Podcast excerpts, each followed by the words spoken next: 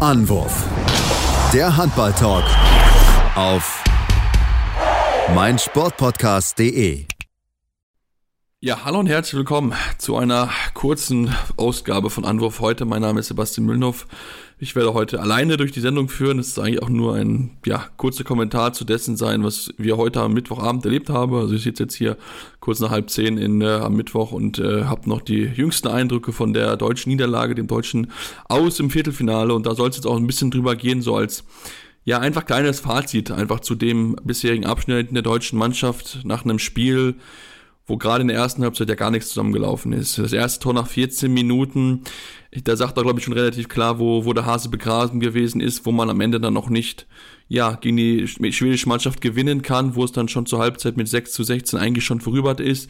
Immerhin die Mannschaft noch gefeitet, sie ist zwischendurch mal auf vier Tore rangekommen, aber man hatte nie so das Gefühl, dass es wirklich, wirklich umkippen würde. Denn natürlich die Schweden ein bisschen rausgenommen und aber dann, als dann wirklich dann diese vier Tore kamen, hatte die deutsche Mannschaft, glaube ich, so Chance auf drei, davon, drei ranzukommen. Dann sind sie dann auf einmal auf sechs weg. Ähm, ja, so schnell kann dann manchmal auch Handball gehen, aber wenn man das vielleicht als, als ganzes Fazit jetzt auch mal sehen möchte, muss man schon auch sagen, dass es ja, die alten Probleme wieder sind. Ähm, und das ist jetzt nicht schlimm gemeint, aber wir hatten ja gehofft, nach dieser wirklich auch guten Vorrunde, wo auch eine tolle Wurfquote mit dabei gewesen sind, wo dann in der Hauptrunde das jetzt auch offensiv nicht so gelaufen ist, wie man sich das in der Vorrunde so gesehen hat. Das war dann doch wieder dieses alte Muster, das man aus den vergangenen Jahren gekannt hat. Die Wurfquoten insgesamt sind ganz in Ordnung. Also wenn man sich das in der Hauptrunde anschaut, jeweils immer knapp so 60 Prozent. Jetzt mal das äh, Spiel gegen Rumänien rausgenommen. Das war ja, nicht ganz so stark, das waren so 53 Prozent auf deutscher Seite, aber ansonsten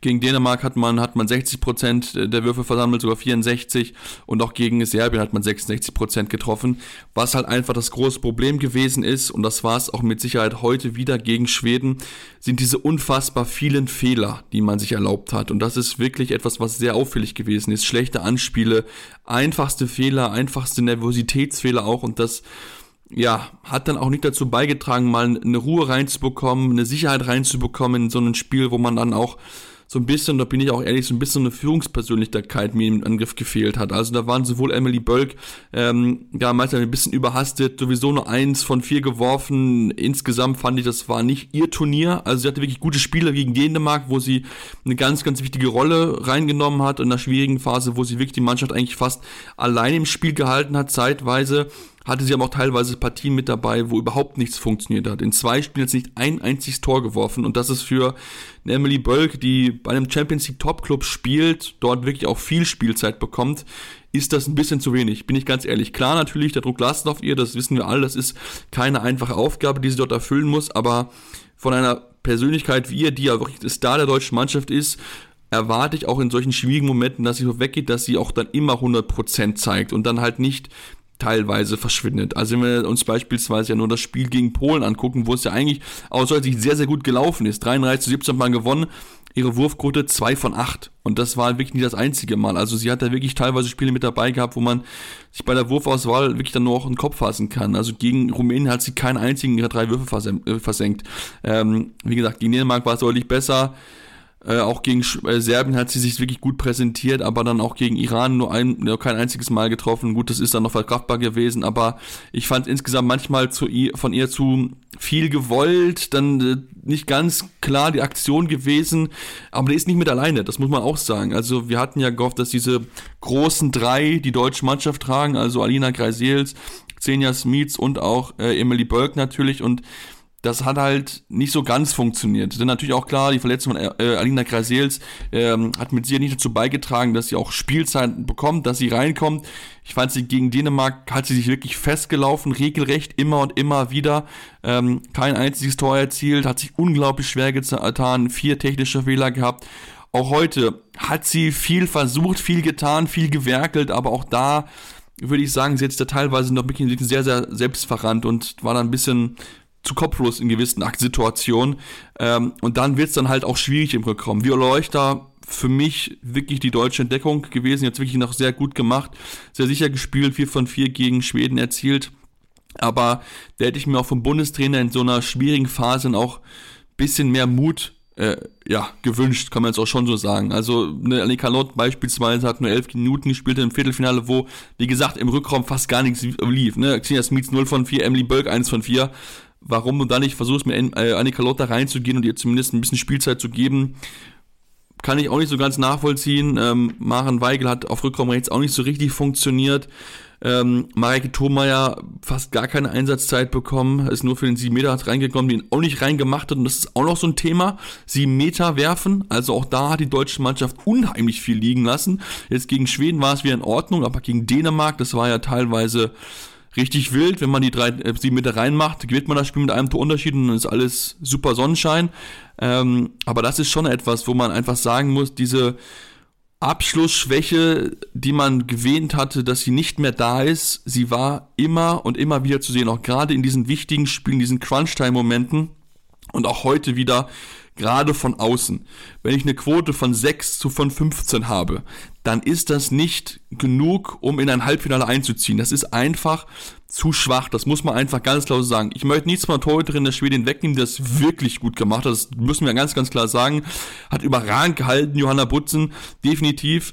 Aber ich erwarte trotzdem mehr. Also bei einer deutschen Mannschaft erwarte ich mehr, dass sie knallhart ihre Chancen dort reinwirft und nicht eine Quote von 6 von 15 hat. Also das war wirklich teilweise ja, keine einfache Situation mit Sicherheit, in die reingekommen sind, aber dann müssen sie einfach cleverer schauen. Würfe auf halbe Höhe sind für jeden Torwart, für jede Torhüterin, sind es einfach ein Geschenk. Das ist einfach so. Und da muss man gucken, schön auf die Füße zu knallen, weil das ist wirklich dann unangenehmsten, auch gerade von außen. Da muss man wirklich konsequent und auch bisschen länger vielleicht noch, noch warten in Luft, um dann den Torhüter auszuschauen und zu gucken, was macht er dort. Und das erwarte ich auch von solchen äh, Mädels wie Amelie Berger, wie Johanna Stockschleder, aber auch natürlich von der Jenny Behren, Antje Döll, die auch schon eine gewisse Erfahrung mit haben, die schon eine gewisse Turniererfahrung haben, auch mit ihren Teams ja teilweise international spielen.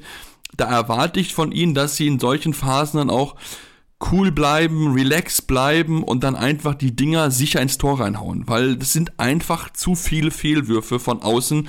Somit kannst du dann auch kein Spiel gewinnen. Das muss man auch ganz ehrlich sagen. Also das ist dann einfach einfach dann zu schwierig dann zu überkommen, wenn gerade auch aus der Rückraum nicht kommt, wo viel auch über rechts gespielt wurde, muss man auch sagen, gegen Schweden. Also da lief dann gerade in der zweiten Halbzeit viel über, über Leuchter und auch Berger und Viola hat das wirklich gut gemacht, aber die Chancen, die halt Berger dann noch hat, muss die dann auch wirklich dann knallhart nutzen. Eine Wurfquote von 50% für eine Außenspielerin ist einfach auf dem Niveau, wo man gerne hin möchte, mit einer Medaille, einfach zu wenig, weil halt die Top-Teams, wenn man sich das anschaut, die nutzen das rigoros aus. Wenn wir gucken, Spiel gegen Schweden, die Schwedinnen nutzen acht von neun Würfen von außen. So, und da weißt du schon, okay, hier ist halt dieser, dieser kleine feine Unterschied und deswegen war man wieder gedanklich gefühlt ein bisschen weiter. Man hatte sich weiter gewähnt, aber aufgrund der Leistung, eigentlich die in der Hauptrunde gesehen hatte, hatte ich schon wirklich so ein bisschen Bangel vor diesem Viertelfinale, weil die Ergebnisse sahen eigentlich besser aus als das, was die Mannschaft gezeigt hat. Die Abwehr hat sehr gut funktioniert, auch die Torhüterleistungen waren verbessert. Katharina Filter hat gut gehalten gegen Dänemark, teilweise allein drin gehalten. Auch Sarah Wachter heute hatte ein gutes Spiel, ihr bestes Spiel bei der WM, das dürfen wir auch nicht vergessen. Auch sie hat sich schwer getan teilweise, aber das heute war wirklich ihr so ihr wichtiges Spiel. Das sollte sie auch mitnehmen jetzt für die für die kommenden Jahre natürlich in der Nationalmannschaft, weil sie auch wirklich bewiesen hat, okay, ich kann auch so eine so eine Rolle als zweite Person im Tor annehmen, weil wie gesagt Katharina Filter eigentlich die klare Nummer eins ist und das war wirklich 13 42 Quote, äh, 42% Quote bei 13 Paraden. Das ist sehr sehr gut und damit hat sie auch dazu beigetragen, dass man halt näher reinkommt. Aber auch da wünsche ich mir dann von den deutschen Torhüterinnen, dass sie mehr von außen halten. Sie haben einen einzigen Ball von außen gehalten. Das ist für mich bisschen zu wenig. Wie gesagt, von, von 9 Meter haben sie es wirklich gut gemacht und haben es auch, hat es wirklich gut gehalten, aber von außen musst du dann besser parieren, um halt einfach dann auch diese Würfe wegzunehmen, dass du dann wirklich dieses direkte Duell dann hast aus 9 Metern oder so, dass einfach da auch eine gewisse Unsicherheit bei den Gegnerinnen reinkommt, weil die wissen, okay, hey, ich treffe sowieso, das ist einfach ein anderes Gefühl einfach. Da fühlen sich Schützinnen sicherer und genau das müssen wir da noch ein bisschen mehr hinkommen, finde ich, dass man die Spielerin noch ein bisschen mehr zum Nachbringen bringt. Wie gesagt, Katharina Phil hat das auch teilweise gut gemacht. Jetzt in diesem Spiel, wie gesagt, hat es jetzt nicht funktioniert. Da hat vieles nicht funktioniert. Das wird mit Sicherheit auch so ein bisschen über das Turnier hinwegstrahlen. Ich hatte aber nur teilweise einfach den Eindruck, dass man von den Gedanken weiter gewesen ist, als man eigentlich gespielt hat. Also, wenn, ich glaube, schon nach der Vorrunde das Thema aufkam, ja, wir können eine Medaille mitspielen wir hatten keine starke Vorrundengruppe. Also klar, Japan war unangenehm, das hat man auch gesehen, das haben die Däninnen auch feststellen müssen. Aber Japan hat auch teilweise klare Niederlagen eingesteckt. Das dürfen wir auch nicht vergessen. So, und auch, äh, wie gesagt, diese Iran musste man sowieso bezwingen. Die Polen hatten wir aufgrund der Vergangenheit eigentlich gut im Griff. Natürlich auch nicht ganz unangenehm und ganz angenehm zu spielen, aber ähm, eigentlich ja, war wirklich diese Gruppe, Hauptgrundengruppe hätte man da erst sehen können, okay, wie gut ist man? Weil natürlich, wenn du sowas aussprichst, erzeugt das auch eine gewisse Erwartungshaltung. Und man muss einfach sagen, dass die Offensive nach diesem wirklich überragenden Spiel gegen die Polen nicht mehr auf diesem Level gespielt hat wie dort. Das muss man einfach so klar anerkennen. Klar, da waren immer mit Sicherheit gute Phasen mit dabei, wo das gut funktioniert hat, aber du hattest immer eine unheimlich hohe Fehleranzahl mit dabei, schlechte Würfe, auch wenn die Quote wirklich teilweise gut auch gewesen ist, war das dann einfach dann dieses bisschen zu wenig, um wirklich zu sagen, okay, hey, wir sind die definitiven ernsthafte Anwärter auf, auf eine Medaille. Und ich glaube, damit muss man sich auch beschäftigen, weil, wie gesagt, das sind dieselben Probleme in diesem Turnier wieder aufgetreten, wie auch in der Vergangenheit.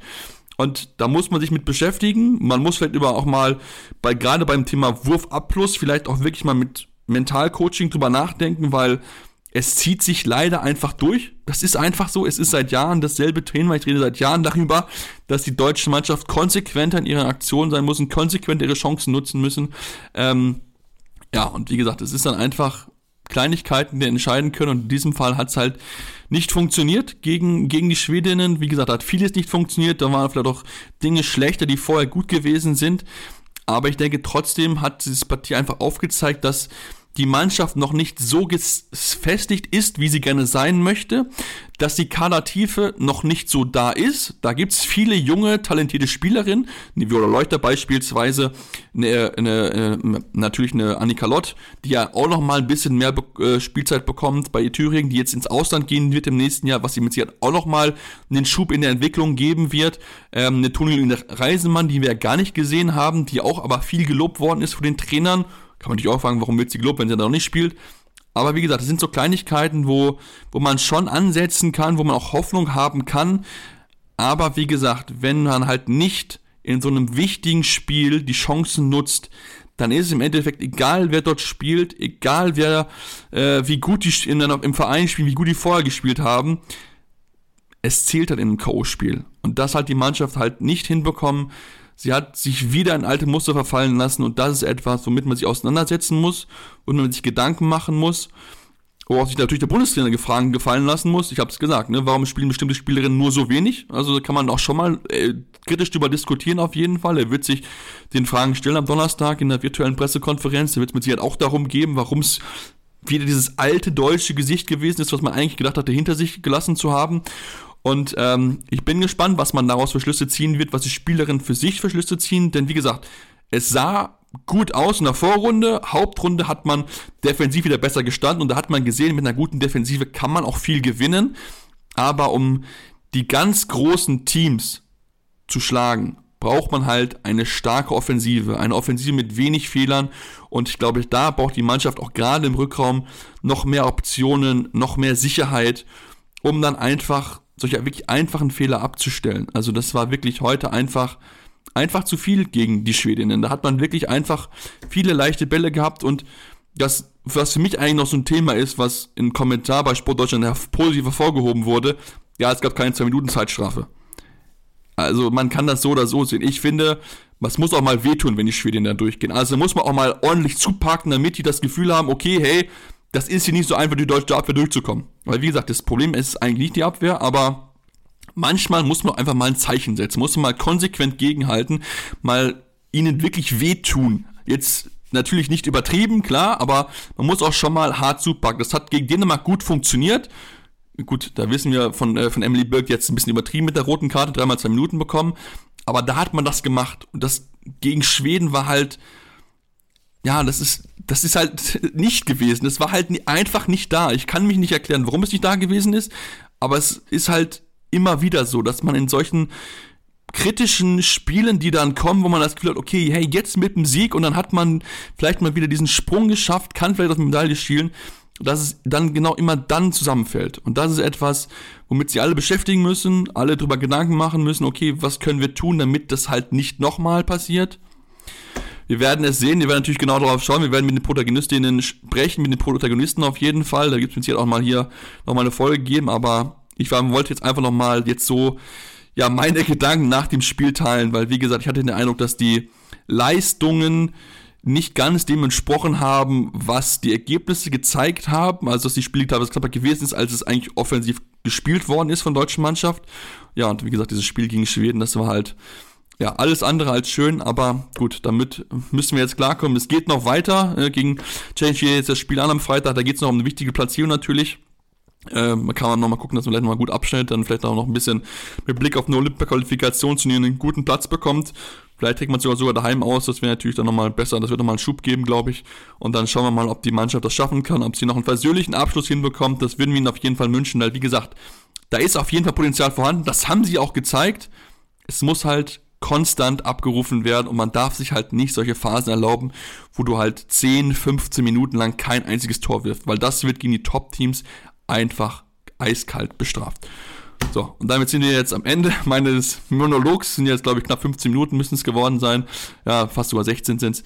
Und ähm, ja, wir werden es auf jeden Fall dann wieder hören mit einer regulären Ausgabe bei Anruf einem Handball-Talk. Und bis dahin dürft ihr natürlich gerne eure Meinung schreiben. Facebook, Twitter, Instagram, mit Herrn Anruf findet ihr uns dort jeweils.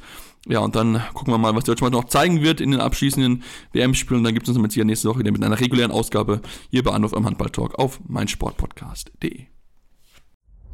Anwurf. Der Handball-Talk auf meinsportpodcast.de.